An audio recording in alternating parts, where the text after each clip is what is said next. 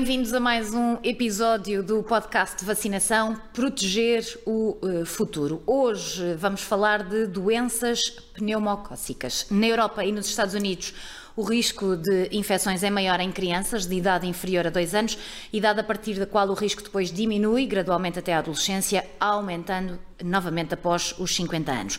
Connosco hoje temos o professor Dr. Filipe Frois, é coordenador da área das infecções respiratórias do Plano Nacional para as Doenças Respiratórias e perito da Comissão Técnica Nacional de eh, Vacinação. Uh, professor Dr. Filipe Frois, muito obrigada pela sua presença. Vamos começar por explicar muito rapidamente o que são estas uh, infecções, como se transmitem e como é feito o diagnóstico como o nome indica, são doenças provocadas por uma bactéria gram-positivo, que é o, o Streptococcus pneumonia, que já agora até numa pequena evolução histórica foi identificada em 1871 por uh, Luís Pasteur e curiosamente também de uma forma independente no mesmo ano pelo uh, Steinberg, qualquer um dos dois estavam a trabalhar independente. E logo em 1981 a descoberta do pneumococcus equivaleria atualmente a ganhar o Prémio Nobel da Medicina, porque sabia que era o principal agente das pneumonias. Antes da era dos antibióticos, mais de 90% das pneumonias eram provocadas pelo pneumococcus. E curiosamente, o pneumococcus é um nome que vai ser dado também nessa altura pelo alemão Frankel, e pneumococcus quer dizer precisamente o coccus do pulmão, o coccus do pulmão, o coccus da pneumonia. Eh, já agora, o, o, ele comandava, são dois cocos eh, que estão sempre juntos, chamava-se Diplococos, e em 1974, curiosamente, ele também vai ter o seu 25 de Abril, e vai passar-se a chamar o nome oficial de Streptococcus pneumonia, que é a bactéria gram, gram positiva, e ou pneumococcus, o coccus da, do pulmão, o coccus da pneumonia, a partir de 1974. Eu considero o pneumococcus o rei dos gram positivos o rei dos gram-positivos. Já agora, até continuando na perspectiva história, o, o, o pneumococcus tem um impacto enorme no desenvolvimento da medicina e coisas simples que nós fazemos hoje no dia a dia muitas vezes vêm também de trabalhos que foram feitos na área do pneumococcus. Eu vou dar só um exemplo. A coloração de Gram foi desenvolvida por Hans Christian Gram, um, um microbiologista dinamarquês, precisamente para ajudar e contribuir para identificar o pneumococcus como uma, uma célula gram positiva. O apelido de Hans Christian Gram. Portanto, o, e todo o, as PCRs, a, a soroterapia, tudo isto está relacionado muitas vezes com o combate ao pneumococos. Portanto, doença pneumocócica, doença provocada pneumococos, e porquê é que tem este destaque? Tem este destaque imerecidamente, porque se nós formos ver as causas de morte a nível global, a pneumonia, à data de hoje, dos últimos dados publicados pelo Global Burden of Disease no Lancet, um artigo que é atualizado periodicamente, nós vemos que as pneumonias são a quinta causa de morte a nível global. Já foi a quarta, já foi a terceira, inclusivamente, agora é a quinta, mas tem uma particularidade, nem todas as pneumonias são pneumocócicas, mas pelo menos 30, 40% destas pneumonias são pneumocócicas. Mas é a primeira causa a nível global de morte para o qual existe tratamento etiológico. As outras causas não têm tratamento etiológico, têm tratamento de suporte, têm prevenção, mas não têm tratamento etiológico. E, portanto, é a primeira causa a nível mundial de morte. Na nona causa de morte a nível global, nós temos a tuberculose. Portanto, a, micro, a, bactéria que provoca mais óbitos a nível mundial será o Mycobacterium tuberculosis. O pneumococcus é a segunda bactéria a nível global que provoca mais mortes. Mas nos países onde existe já um grande controle da doença tuberculosa, como é o caso do, da Europa, da União Europeia e Portugal, a bactéria associada à maior mortalidade é o pneumococcus. Portanto, nós estamos a falar de uma bactéria que é a bactéria número um em causas de morte por doença infecciosa em Portugal, pneumococcus. Daí a importância da doença pneumocócica. Claro. Então estamos a falar de, de uma doença que se pode prevenir como? Qual é a melhor forma? Olha, eu nem respondi hoje totalmente à sua pergunta, eu começo a falar. Ficou entusiasmado com a questão histórica. Eu gosto muito da história, até porque a história eh, muitas vezes ensina-nos e, e ensina-nos o presente e projeta-nos o futuro. Claro, então, professor, agora, mas, mas, nesse, mas, nesse, caso seria importante de facto explicar às pessoas muito rapidamente como é que estas infecções se transmitem olha, e como é que se diagnosticam. Então vou-lhe dizer basicamente como é que ocorre a doença pneumocócica. A doença pneumocócica ocorre de uma forma muito simples porque nós humanos somos o hospedeiro natural do pneumococcus. O pneumococcus vive connosco. por acaso vive também noutro animal que é o cavalo, sobretudo o serotipo 3, mas digamos assim, nós somos o reservatório natural do pneumococcus. A sobrevivência do pneumococcus depende da eficácia de transmissão do pneumococcus entre humanos. É o que isto significa transmite sobretudo por gotículas. Nós agora estamos quase todos peritos em controle de infecção de pandemia, e, portanto, o pneumococcus transmite-se por gotículas, portanto, por transmite-se em suspensão na via aérea, em gotículas que na maior parte das vezes são projetadas quando nós falamos, falamos cantamos, espirramos. espirramos. Exatamente. Muitas vezes elas depositam-se em superfícies e nós depois com as mãos contactamos nessas superfícies, levamos à cara, nomeadamente à mucosa nasal e à mucosa da, da cavidade oral, e ele depois vai para a nasofaringe, onde vive habitualmente. Portanto, o, pneumococcus vive na nossa nasofaringe. O que é que acontece? transmite-se por gotícula e da, do, da, da nasofaringe acontecem várias coisas. Ele pode, por contiguidade, portanto, ele pode fazer disseminação por contiguidade e dar eh, infecção das vias aéreas superiores e pode dar os quadros de sinusite e otite, nas pessoas que tiveram, por exemplo, perda da integridade da calote craniana em resultado de um traumatismo cranioencefálico, que é muito frequente muitas vezes em pessoas que têm acidentes de moto e que têm fístulas crónicas de líquor, ele pode dar por contiguidade meningite. É evidente que se essas pessoas tiverem perturbações da integridade da calote craniana por um implante coclear, também ao perderem essa integridade têm maior risco de meningite e por isso é que as pessoas com traumatismo e fugas crónicas de líquor e implantes cocleares estão nos grupos prioritários de vacinação, vacinação. para prevenir a meningite. Mas depois temos outra situação. Ele na nasofaringe pode ser aspirado, pode entrar no pulmão. Nem todo o pneumococcus que entra no pulmão provoca pneumonia, mas se houver um desequilíbrio entre a quantidade do inóculo, a virulência do serotipo e as nossas defesas, ele pode provocar pneumonia.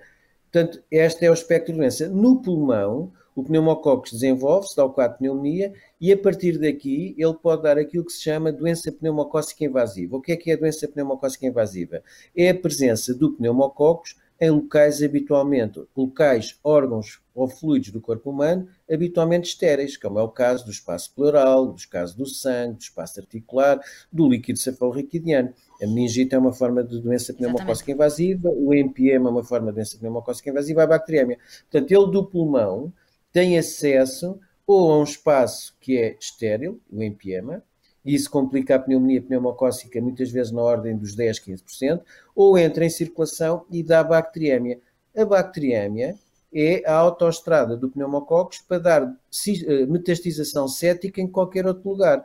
Portanto, o pneumococcus pode depois dar quadros de endocardite, artrite, peritonite, nefrite e, numa forma de, eh, se ocorrer bacteriemia persistente, que se estima que ocorram até 4% dos casos, pode também dar meningite. Portanto, a meningite pode ter em resultado de disseminação direta ou por disseminação hematogénica. Portanto, este é o então, espectro do. Exatamente. Já percebemos que, de facto, eh, eh, pode existir doença grave. Vamos falar da prevenção. Porquê é que a vacinação é importante e porquê é que vacinamos os extremos, para além dos grupos de risco, e o professor já, já falou sobre isso, mas porquê é que vacinamos os, os grupos de extremos, os mais novos e os mais velhos?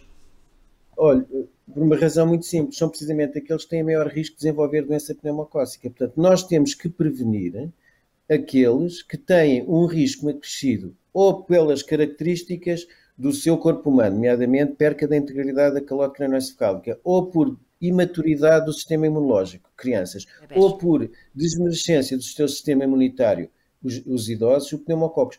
Mas há doenças crónicas, nomeadamente a DPOC, a diabetes, a doença cardíaca, a doença renal, a doença hepática, que também, ao diminuírem as condições de combate ao pneumococos, têm necessidade de ser prevenidas. O pneumococos tem uma particularidade que o também torna único, que é a sua cápsula.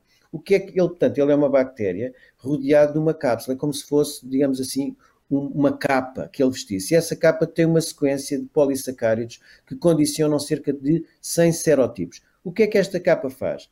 Esta capa é um bocadinho a capa do super-homem, por isso é que eu lhe chamo o rei dos gram-positivos. Ele usa uma capa do super-homem. É uma capa que faz com que ele tenha capacidade de iludir os nossos sistemas de vigilância imunológica, portanto, ele passa despercebido e dificulta os mecanismos de opsonização fagocitose responsáveis pela fixação dos anticorpos na bactéria e que depois eh, provocam a destruição do pneumococcus. Claro. E, portanto, nós temos cerca de 100 serotipos, E isto significa que as vacinas que nós temos para a prevenção não previnem toda a doença pneumocócica, previnem só os serotipos mais frequentes que estão englobados dentro da vacina. Mas a prevenção do, do, do pneumococos, portanto, assim eh, incide nesta característica de prevenir mais quem tem mais doença, embora todos nós temos risco de ter doença pneumocócica, portanto, é uma questão de dar mais a quem precisa mais, doenças crónicas, por exemplo, posso lhe dizer, nós falámos na idade, falámos nos idosos, mas, por exemplo, outros grandes grupos de pessoas que têm risco de desenvolver doença pneumocócica são as pessoas com doença respiratória crónica obstrutiva, DPOC. DPOC. São os doentes com diabetes, são os doentes com síndrome nefrótico, porque perdem as imunoglobulinas através da excreção pelo rim, e nós temos que englobar a prevenção da doença pneumocócica num pacote global de medidas, que são a atuação nos fatores de risco associados ao estilo de vida, que é o famoso ATCHIN, que é aquele acrónimo do ATCHIN, que é o A de moderação ou idealmente eh, cessação de consumo de, bebidas alcoólicas, o T é cessação total de consumo de tabaco, o H de manutenção de higiene na cavidade oral, uhum. A, T, uh, A, T, C de ATIN de, de, de, de controle das doenças crónicas. Nós sabemos uhum. que a diabetes e a DPOC, quando estão descontroladas, têm maior risco de ter doença pneumocócica, o H, higiene, o I, de uso criterioso de terapêuticas imunossupressoras, immunosuppression, do I, e o N, manter um estado nutricional adequado. Portanto, nós temos que intervir nos fatores de risco associados aos estilos de vida que favorecem o aumento da prevalência da doença pneumocócica. Temos depois duas vacinas que têm contribuição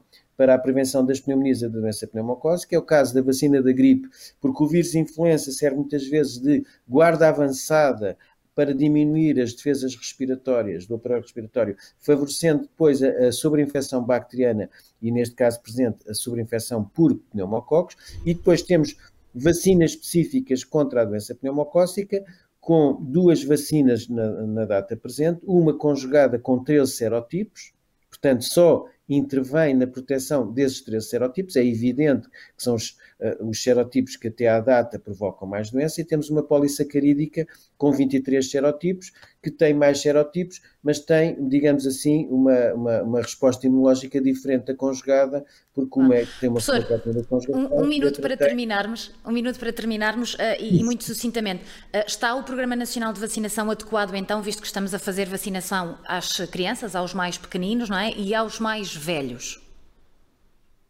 Olha, isso é uma, uma excelente pergunta. Em relação à, à doença pneumocócica, nós neste momento, desde 2015, a, vacina pneumocócica conjugada está incluída no na vacinação do PNV, no Programa do Plano Nacional de Vacinação, e temos depois recomendações para grupos de risco de adultos para a vacinação. E aqui também a doença pneumocócica constitui um marco na prevenção da, da imunização ao longo da vida. Temos também adultos com a possibilidade de vacinação gratuita com a doença pneumocócica, que são sobretudo aqueles em que, infelizmente, tem um risco enorme, que são as pessoas com implante coclear, fístula crónica de líquido cefalorraquidiano, são as pessoas com imunodeficiência primária associada à infecção VIH, doenças hemato-oncológicas e síndrome nefrótica. Estas pessoas têm a vacina gratuita porque o risco deles é enorme.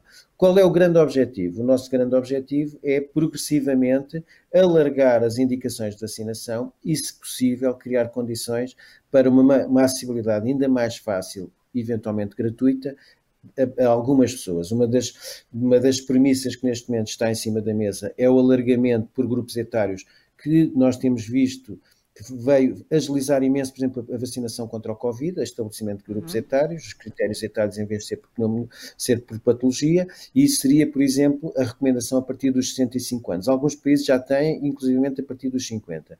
E, provavelmente, se calhar permitir a inclusão da vacina já com gratuitidade a partir de uma certa faixa etária, porque conjugam imunossenescência com o risco acrescido de outras patologias que agravam o risco contra pneumococos. Professor Dr. Filipe Frois, muito obrigada por ter estado connosco em mais este podcast sobre vacinação. Até uma próxima oportunidade. Este episódio da vacinação Proteger o Futuro fica por aqui. Voltaremos a estar juntos em breve.